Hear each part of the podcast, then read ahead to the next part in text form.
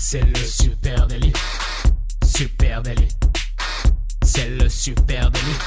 Toute l'actu social média servie sur un podcast. Bonjour à tous, je suis Thibaut Tourvieille de La Broue et vous écoutez Le Super Daily. Le Super Daily, c'est le podcast quotidien qui décrypte avec vous l'actualité des médias sociaux. Ce matin, on va parler de zéro plastique et pour m'accompagner, je suis avec Camille Poignant. Salut Camille. Salut Thibaut, salut à tous. Eh bien, écoutez, très, euh, sujet très intéressant, monsieur Tourvieille. Et ouais, les réseaux sociaux sont en overdose de plastoc. hein. Euh, allez, quelques mots là-dessus. On avait très envie de vous parler de ce sujet, hein, le zéro plastique. Déjà, on peut revenir à la le zéro déchet, hein, c'est, parce que bien souvent, les déchets eh bien, sont en plastoc. hein. Euh, et le zéro déchet sur Instagram, eh c'est une thématique forte qui commence à se faire entendre de façon euh, bien notable sur les réseaux sociaux. Euh, si tu tapes le hashtag zéro déchet, Camille, eh ben, tu verras qu'il y a 520 000 publications derrière, ce qui est quand même assez énorme. Et si tu fais la même chose en anglais, hashtag zéro waste, eh bien, là, tu as 3,6 millions de publications. Alors, qu'est-ce qui se cache derrière? Eh bien, des conseils de grand-mère, euh, des tutos euh, vidéo, des photos euh, d'actrices et d'acteurs du quotidien qui ont décidé de faire changer les choses. Et au milieu de tout ça, eh bien, un certain nombre de content creators qu'on avait très envie de vous présenter ce matin. Figure-toi que moi aussi j'ai fait un tour du côté des hashtags Thibaut. On peut aussi Oui. noter le hashtag No Plastic avec 903 000 euh, et quelques publications. Plastic Waste euh, 111 000, Plastic Pollution 462 000, Plastic Ocean, ça c'est plus pour juste l'océan de plastique, 110 000 publications. Donc en effet, Overdose de plastique. overdose de plastoc. On en a marre. Comme tu l'as dit. Et ouais, parce que ce qu'il faut dire, c'est que le plastique, c'est sans aucun doute euh, bah, peut-être le plus gros euh, fléau pour l'environnement. Euh, en tout cas, l'un des plus gros. Les emballages, à eux seuls, constituent la moitié des déchets plastiques fabriqués dans le monde. Et environ 50% du plastique consommé n'est utilisé qu'une seule fois hein, avant d'être jeté. Euh, voilà. Et la dégradation, alors ça, je suis tombé là-dessus, c'est fou. La dégradation d'une simple bouteille en plastique prend plus de 450 ans. Et ben ça je le savais Thibaut, tu sais. On est très bien éduqués euh, en vie. Moi, je savais pas. Moi, je savais pas. Euh, Ça, ouais, c'est ton côté euh, bon sens rural. hein. Tu savais que moi, je viens de Exactement. découvrir ça ce matin. Il semblerait que le plastique ne soit plus si fantastique. Exactement. Ah, t'avais envie de la placer, celle-ci. Ah, ça, c'est pour les anciennes et les anciens qui nous écoutent. Allez, si tu veux bien, je commence avec un premier compte que j'avais très envie de vous présenter ce matin, qui s'appelle Plastic Obsessed Japan. Euh, regardez dans les notes d'épisode de ce podcast. Vous pouvez le faire en même temps que vous nous écoutez, comme ça, vous vous baladez dessus. Euh, euh, arrobas Plastic Obsessed Japan, c'est un petit compte, hein, c'est 6000 followers sur Instagram. Mais par contre, euh, c'est assez terrifiant et fascinant à la fois. hein. En fait, ce que fait le compte euh, Instagram Plastic Obsessed Japan, c'est qu'il dénonce le phénomène du suremballage, notamment au Japon, évidemment, en soulignant l'absurdité des choses. hein. Donc, qu'est-ce que tu trouves sur ce compte? Eh bien, des tonnes et des tonnes de photos d'emballage plastique complètement absurdes. Allez, j'en nomme quelques-uns. Eh ben, je sais pas, un pack de, de trois canettes emballées dans un, filmé dans un, un sachet plastique, par exemple. Tu vas un tr- épi de maïs emballé dans un sachet plastique très joli ça. et voilà, donc tu vois des choses assez folles. euh, et, il semblerait hein, que dans les supermarchés japonais, et c'est vrai que je l'ai vu ça en vrai, c'est assez, assez bluffant, et ben, euh, tout est emballé sous plastoc. C'est comme ça chez les Japonais. Euh, les fruits sont emballés. Tu vas avoir des pommes qui sont emballées individuellement sous plastique. C'est assez fou. Et forcément, c'est assez fou quand on sait qu'il y a certains fruits et légumes bah, qui ont déjà un emballage et un emballage naturel vachement bien fait. Je prends par exemple la banane. Quel est l'intérêt d'aller emballer individuellement les bananes sous plastique? Là, faudra qu'on nous explique parce que je ne vois pas trop. Donc, allez jeter un coup d'œil sur Plastic Obsessed Japan. Il y a moyen, là, pour le coup, de prendre une vraie, euh, de faire une OD euh, de, de plastoc. Eh bien moi j'ai découvert un super compte euh, partant du principe que notre planète est submergée par les débris plastiques et que la plus grande majorité de ces pays viennent de ces de ces de ces Alors, plastiques. attends, attends, on va la refaire. Il est fatigué, hein, euh, monsieur Poignard. Allez, ref- refais-la moi. Notre planète est submergée par les débris plastiques. La grande majorité de ces débris viennent des pays en voie de développement euh, où l'élimination ou le recyclage de ces produits euh, n'est pas n'est pas possible tout simplement. Euh, donc j'ai trouvé le compte Plastic Bank. C'est un mouvement citoyen anti-plastique et anti-pauvreté. Alors j'ai trouvé le concept assez sympa. Vous pourrez regarder sur leur sur leur compte Instagram Plastic Bank. C'est 40 000 abonnés. C'est l'idée d'un d'un jeune entrepreneur américain, David Katz. Euh, il s'est dit que pour débarrasser la planète de ses déchets plastiques, ils allaient payer des ramasseurs de déchets dans des pays en, voie de développement, là où il y a le plus de déchets. Et euh, bah, cette structure, c'est une véritable arme anti-déchets et anti-pauvreté. les deux marchent ensemble. Euh, ces déchets deviennent une monnaie d'échange qui permet aux ouvriers de sortir de la pauvreté et ça contribue à la dépollution. Alors qu'est-ce qu'ils en font? En fait, ça, ça finance la fabrication de billes en plastique utilisables par l'industrie. Donc les déchets sont recyclés. Et qui repartent à nouveau dans le circuit et qui sont retriés par des gens à l'autre bout du monde. Euh, ouais, voilà, ça c'est le côté cynique de euh, Alors, c'est euh, redistribué à des marques qui se sont engagées aussi à réduire leurs déchets. Par exemple, tu as Mark Spencer, Starbucks, petite blague, ou Uncle. Euh, et ça sert aussi pour les imprimantes 3D. Donc, ça peut aussi servir à fabriquer des prothèses pour les enfants, hein, par exemple, suivant les dernières actualités. Et donc, un de ses partenaires de David, de ce David Katz, c'est Sean Franscon. Et il a inventé le mouvement Social Plastic. Donc, tout cette, cet équilibre pour faire travailler les pauvres pour, euh, pour en même temps trier le plastique.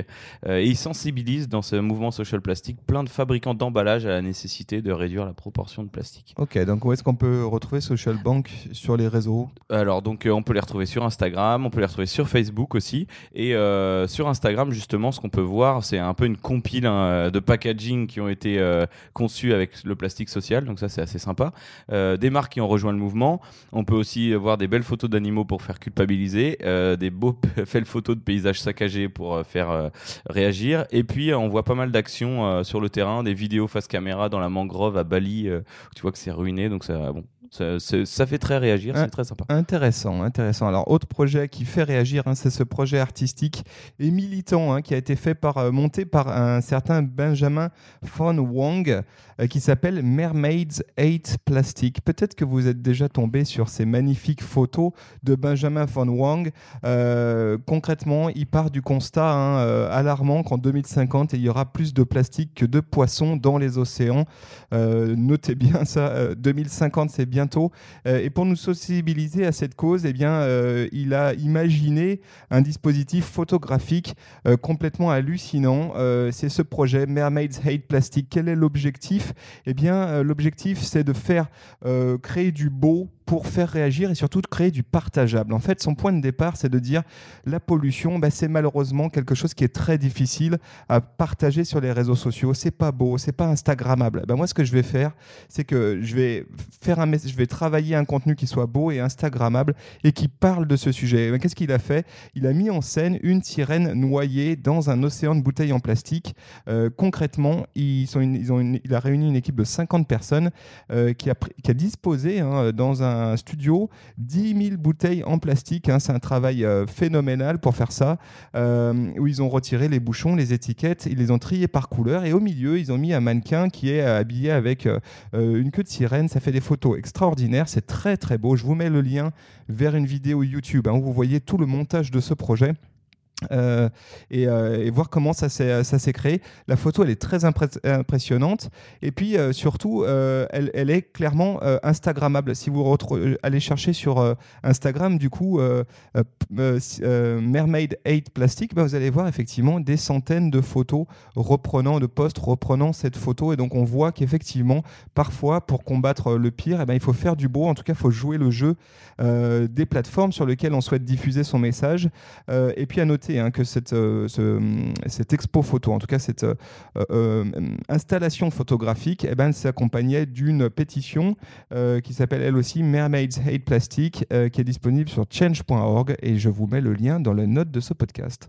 Alors, il est très, je regarde sur son compte Instagram en ce moment, euh, il est très engagé sur tout ce qui est recyclage, que ce soit recyclage de matériaux euh, informatiques, recyclage de plastique, recyclage de tissus, plein de choses. Et ouais, en effet, à chaque fois, il crée des, euh, il crée des très belles réalisations à partir de, de vieux éléments. Il intègre des gens et toujours des positions incroyables, par contre, comme cette sirène dans un studio. Voilà, et je ne sais pas si je l'ai dit, hein, Benjamin Van Wang, vous pouvez le retrouver sur @von Wang 114 000 followers sur Instagram, donc c'est pas non plus un débutant. Hein. On vous mettra le lien.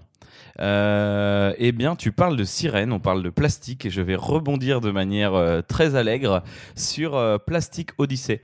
On en a pas mal entendu parler euh, il y a pas très longtemps, ils en ont beaucoup parlé. Bah, c'est une équipe de jeunes, c'est Simon, Alexandre, Bob et Benjamin, âgés de 24 à 30 ans. Alors je crois qu'ils sont ingénieurs, ils ont inventé une machine qui permet de transformer le plastique en carburant. Ils ont monté cette machine sur un bateau et leur objectif c'est de faire une expédition autour du monde contre le plastique.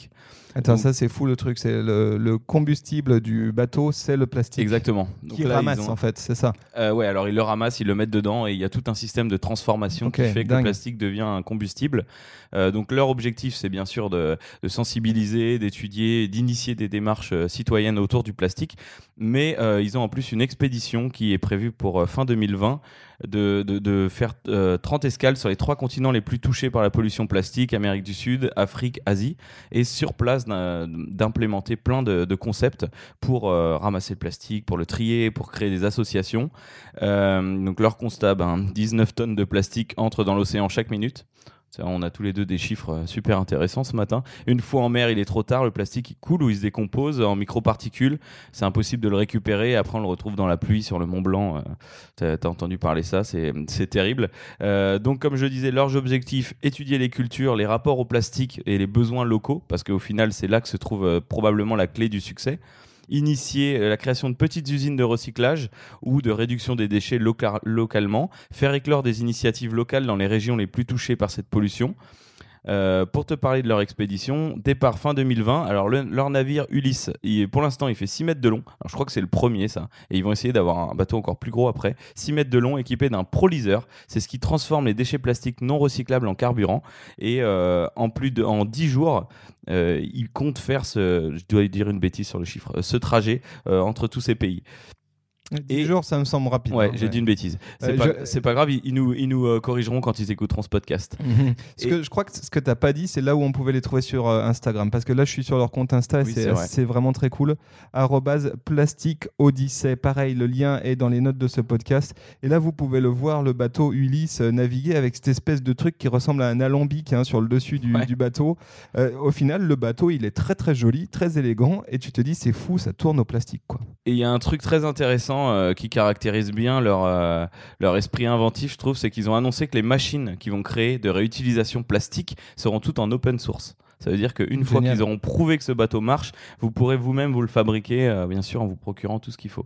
Et donc, c'est un projet français. C'est très, très cool. Euh, Exactement. super projet Plastic Odyssey. Gros coup de cœur sur ce, euh, ce projet. Les amis, si vous nous écoutez de Plastic Odyssey, dites-nous en plus. On est curieux d'en savoir plus. Est-ce que tu avais d'autres comptes? Parce que moi, Eh ben non, non, eh non. ben moi, je- j'ai des trucs côté marque. Parce que figure-toi que forcément, côté marque, on se bouge aussi. hein. Il y a cette inquiétude grandissante du public. hein. Je pense que vous, en- sans doute que vous la partagez comme nous. Et face à ce, dé- ce désastre euh, imminent, eh bien, euh, euh, forcément, les marques, elles mettent à jour leurs références écologiques. hein. Souvent, elles ont été un peu à la bourre là-dessus. Et elles se trouvent un petit peu face au mur, confrontées par leurs consommateurs, confrontées par les consommes acteurs, comme on Mhm. dit. Euh, et là-dessus, la durabilité et l'environnementalisme des marques eh ben, commencent euh, à façonner les campagnes marketing. Alors j'en ai deux euh, qui m'ont semblé intéressantes. Je voulais parler déjà de Lego. Euh, bien moi je suis papa hein, et Mhm. donc du Lego, il y en a chez moi. Euh, il m'est arrivé de marcher à 5 heures du matin sur un Lego euh, au milieu de l'allée comme tout le monde. Et ben peut-être que ce- cette brique de Lego qui aujourd'hui est toute en plastique, demain elle sera peut-être euh, faite à base de canne à sucre. Et ça c'est quand même la grosse annonce que fait Lego. Ce qu'ils ont fait, c'est qu'ils ont lancé leur propre bloc en canne à sucre. C'est une opération qui s'appelle plante à partir de plantes, puisqu'en fait, ce sont des Lego euh, plantes. En fait, c'est des arbres, etc., que tu peux mettre dans tes décors de, de Lego. Mm. Et ça, ils les fabriquent à base de canne à sucre. On peut les manger ou pas? À mon avis, c'est dur. Il faut avoir des bonnes dents. Ça reste quand même. euh, Un c'est- Lego. voilà, et donc c'est intéressant forcément. Ils veulent euh, d'ici, alors l'horizon semble lointain, ils parlent de 2030, euh, en tout cas généraliser euh, le fait d'intégrer le végétal et de remplacer le plastique par du végétal. Alors là, on parle de canne à sucre, il y a peut-être d'autres solutions. Voilà, j'ai trouvé ça assez intéressant. J'ai trouvé moi aussi des, des comptes de marques hein, qui ont utilisé, qui ont fait des grosses démarches autour du plastique.